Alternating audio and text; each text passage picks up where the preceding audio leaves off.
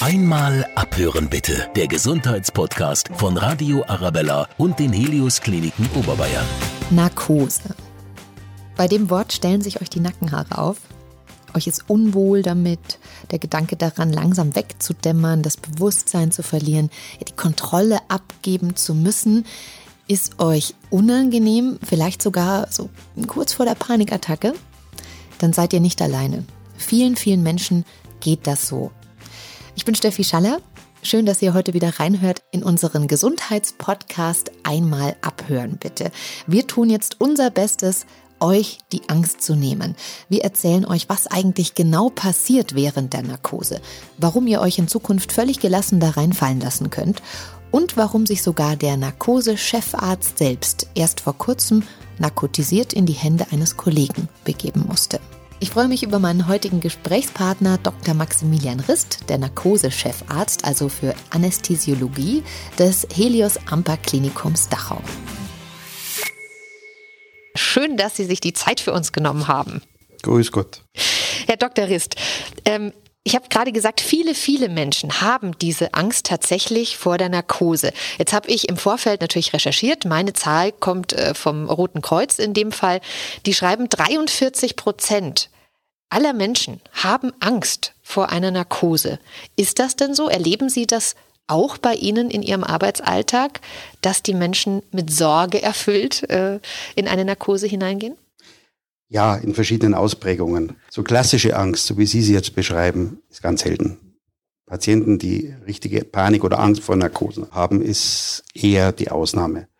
Mit einer gewissen Angst geht man immer rein, aber wie man mit der Angst fertig wird, ist halt immer die Frage. Jetzt nehmen wir zusammen den lieben Zuhörern da draußen die das vermutlich unsere Folge auch deswegen anhören, weil sie das kennen. Ne? Vielleicht kennt ihr das tatsächlich da draußen, dass ihr so ein bisschen Gänsehaut bekommt vor der Narkose. Nehmen wir denen gemeinsam die Angst.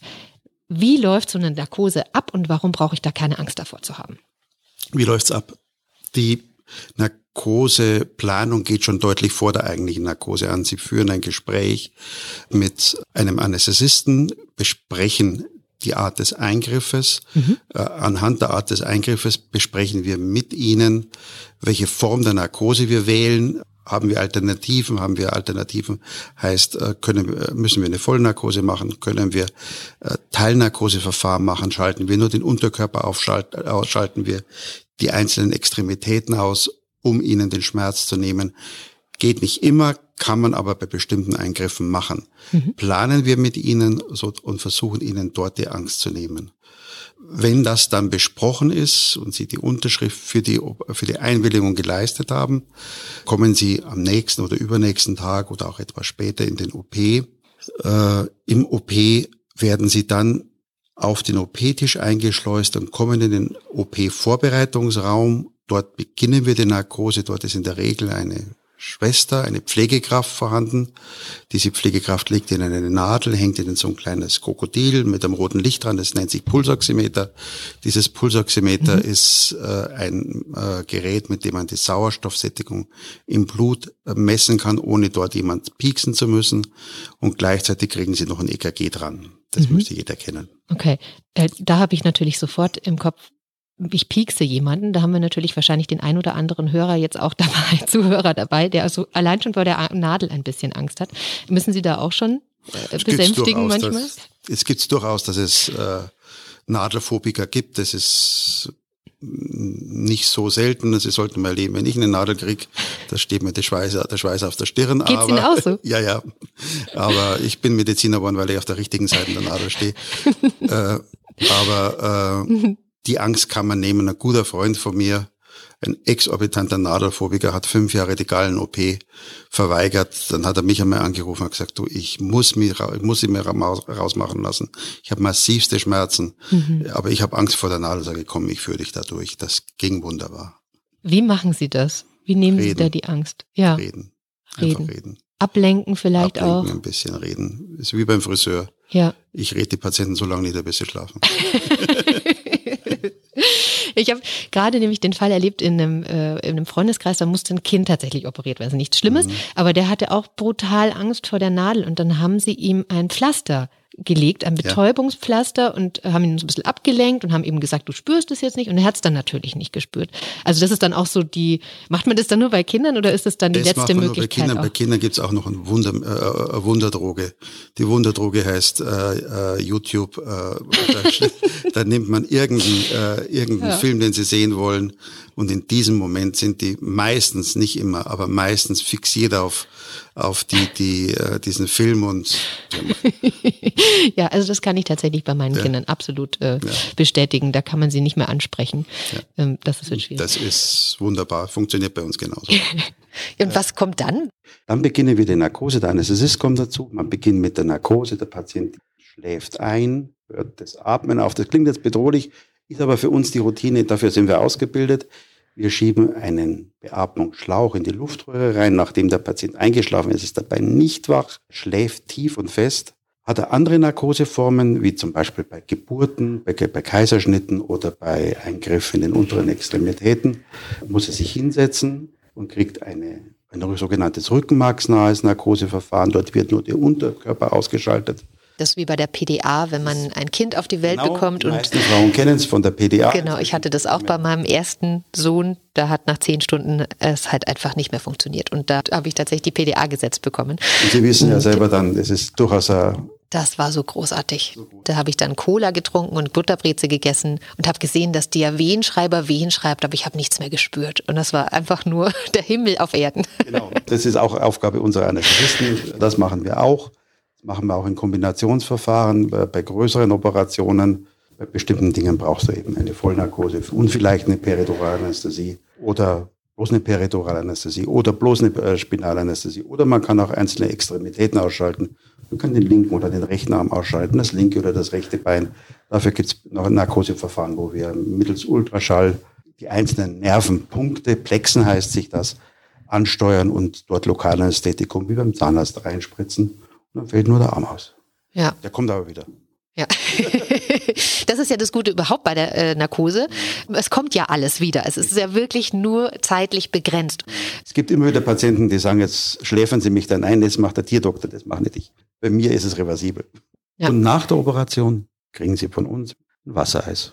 Ah, das heißt, Erst ihr arbeitet schon auch mit. Belohnung, wenn man das gut Keine gemacht hat. Belohnung, ein Schleckerli. Nein, äh, es hat, hat, hat auch einen Grund. Äh, Patienten, die so ein Capri oder so ein Wassereis, egal welcher Firma, trinken oder zu sich nehmen, erbrechen weniger. Ah, das wusste Und ich haben auch wieder nicht. eine Darmzotenernährung. Jetzt habe ich eingangs schon gesagt, auch der Chefarzt selbst hat sich in die Hände seiner Kollegen begeben, begeben müssen. Ähm, und zwar sehr vertrauensvoll. Sie haben ja äh, gerade erst äh, selbst so eine Situation erlebt, dass Sie eine Voll- Vollnarkose gebraucht haben. Warum, Herr Dr. Rist? Ich hatte einen Tumor in der Bauchspeicheldrüse, kein klassisches Pankreaskarzinom, einen sogenannten neuroendokrinen Tumor. Dieser neuroendokrine Tumor musste raus, da eine chronische Pankreatitis ausgelöst hatte und mir immer wieder Probleme gemacht hatte. Okay, was bedeutet das? Das bedeutet ständig Schmerzen, das bedeutet Ja. ständige Infektionsreaktionen im Körper, die einfach mm, den Körper angreift. Ja, Ich kenne ich kenne natürlich die Komplikationen und die Risiken. Für mich war das was vollkommen Normales. Ich bin, glaube ich, ohne große Angst dort in die, in die Operation reingegangen, in die Narkose reingegangen. Ich war wunderbar umsorgt von meinen Mitarbeitern, von den pflegerischen, von den ärztlichen Mitarbeitern. Auch dann später auf der Intensivstation und auf der Normalstation habe ich sehr, sehr viel Zuspruch erfahren. ja, das glaube ich. Aber Sie haben, äh, wenn ich das jetzt äh, euch so mitgeben darf, immer noch ein Lächeln im Gesicht, während Sie das erzählen. Also Sie haben immer noch trotzdem ein gutes Gefühl mit dieser, ja, nicht, nicht schönen Situation. Ich habe keine Schmerzen gehabt, nichts mitbekommen. Das Einzige, was ich mitbekommen habe, unmittelbar nach der Operation war schlecht. Mein der stellvertretende leitende Pfleger musste mir dabei helfen, gegen die Übelkeit was zu unternehmen. Daran erinnere ich mich. Dann ist aber das Licht wieder ausgegangen. Ich erinnere mich erst wieder auf der Intensivstation äh, wach geworden zu sein. Aber vieles ist im Nebel, was da passiert. Ja, aber da hat Ihr Kollege Ihnen auch sicher sehr, sehr gerne geholfen. Mir haben sie alle sehr gerne geholfen. Ich bin bestens versorgt worden. Wie war das denn für Ihre Kollegen, wenn man plötzlich den Chef behandelt? Also stelle ich mir ja gar nicht so leicht vor. Ich glaube, die waren schon nervös wahrscheinlich, vielleicht noch einen Ticken nervöser als bei, bei einem anderen Patienten. Wenn man beim Chef will man ja auf gar keinen Fall was verbocken. Sie haben sich wirklich toll dann gekümmert um mich. Das war wunderbar. Ja, wie, wie ist das für die Kollegen? Ich kann nicht für mich sprechen. Wir haben es einfach gemacht, wie wir es immer machen. Und das ist das Wichtigste. Keine Unruhe reinbringen, keine besonderen Prozeduren machen, nicht mehr nicht weniger machen, wie man sonst macht. A procedure like ever. Haben Sie sich denn jetzt auch äh, gut erholt? Das ist alles leistungsfähiger denn je. Perfekt. Gehen wieder alle auf den Nerv. Sehr schön. Das freut, das freut uns natürlich auch sehr. Ich glaube, das ist schon oder schafft auch Vertrauen natürlich beim Patienten, wenn man weiß, selbst der Chefarzt selber kommt mal in so eine Situation ähm, und muss sich in die Hände von jemand anderem begeben. Jetzt haben wir äh, im Vorgespräch schon mal besprochen, dass Sie auch tatsächlich Ihre Familienmitglieder auch schon betreut ja, haben. Nahezu alle. Wie war das für Sie und wie war das für Ihre Familienmitglieder? Also meine Frau lässt sich, wenn es geht, äh, nur noch von mir die Narkose machen.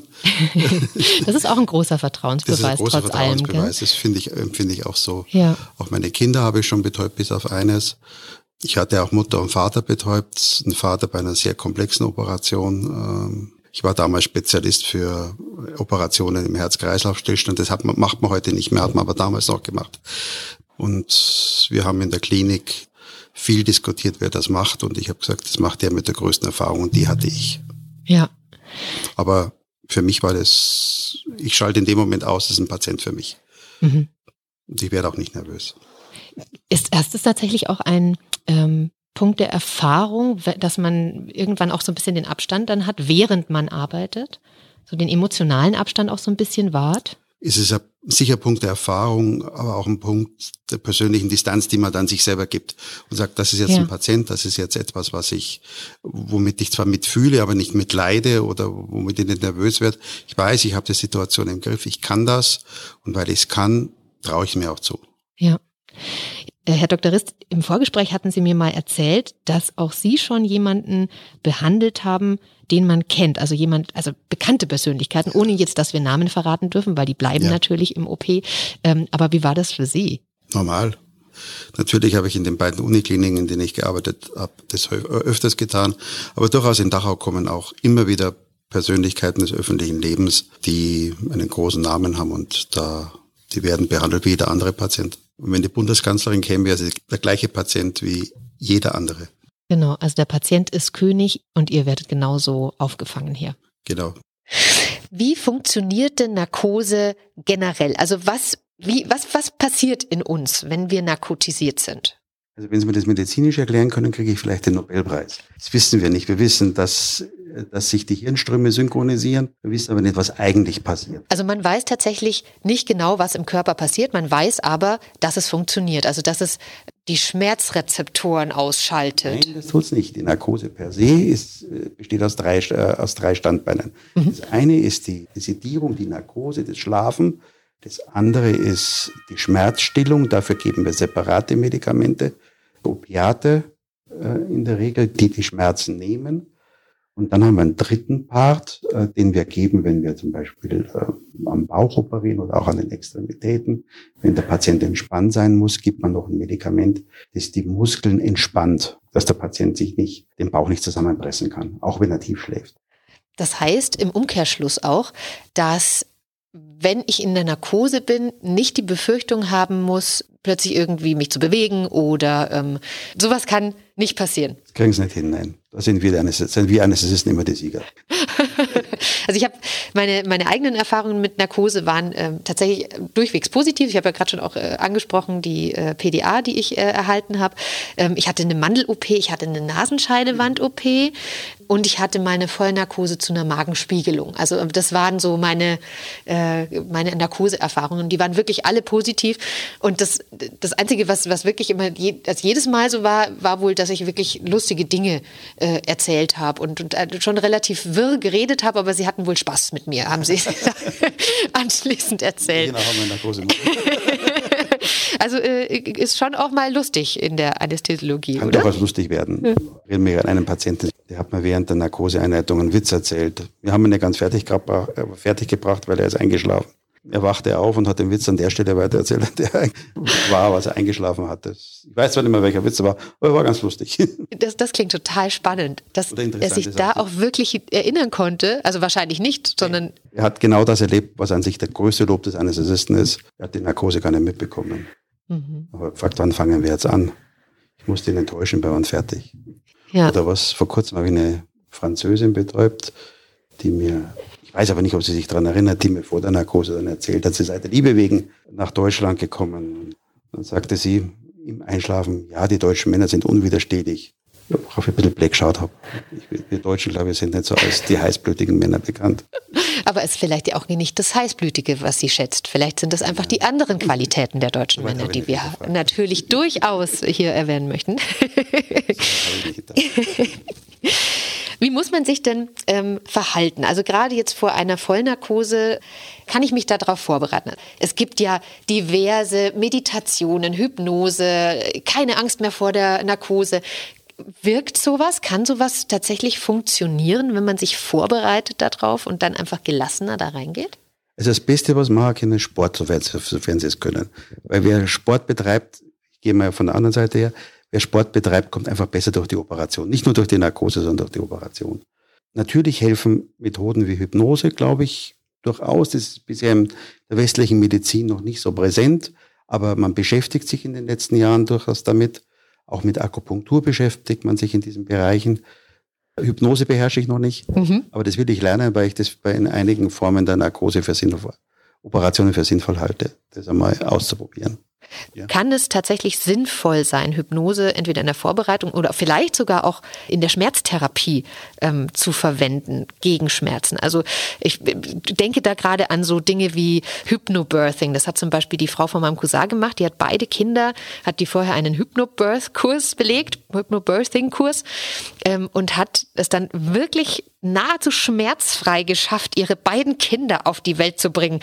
Ähm, es gibt wohl tatsächlich Ansätze, die dann auch funktionieren, wo man dann vielleicht sogar aufs Narkosemittel verzichten könnte. Zumindest reduzieren kann. Ja, ich kann mir das durchaus vorstellen. Ich äh, weiß, dass es Studien gibt, die beweisen, dass äh, in bestimmten Bereichen Hypnose sinnhaft ist oder zumindest wirkt. Da sind noch nicht recht große Studien dabei, das muss man noch beobachten. Aber durchaus, ich erachte das, das durchaus für eine Methode, die man in Zukunft verwenden kann. Ist sicher nicht bei jedem Patienten durchzuführen, aber why not?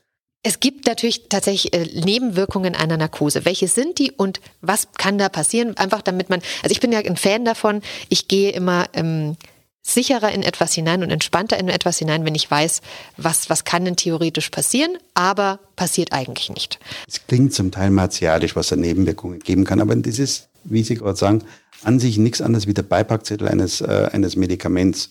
Wenn man den im Detail liest, erschrickt man auch manchmal. Aber was kann passieren? Man kann zum einen heißer sein, man kann Halsschmerzen haben, es kann zu Zahnverletzungen kommen, weil wir, wenn wir Vollnarkose machen, ein Gerät brauchen, mit dem wir den Tubus platzieren, den Beatmungsschlauch platzieren. Äh, da kann sogar mal ein Zahn ausgebrochen werden, passiert aber in der Regel eben nicht. Was kann noch passieren? Man kann erbrechen. Von dem Erbrochenen kann was in die Luftröhre reinlaufen, eine Lungenentzündung auslesen. Das kommt ganz selten vor. Deswegen muss der Patient nüchtern sein. Und wenn er nüchtern ist, ist dieses Risiko ganz, ganz gering. Weiterhin kann es sein, dass man Allergien hat, dass man Infektionen bekommt, Herz-Kreislauf-Probleme, Beatmungsprobleme bekommt. Aber das ist alles so selten, so, so selten, dass wir das fast nicht merken. Weil wir gerade bei den Nebenwirkungen waren, es gibt einen Mythos. Oh, das darfst du nicht machen, da sterben doch Gehirnzellen ab. Mythos oder nicht? Großer, großer Mythos, Unsinn.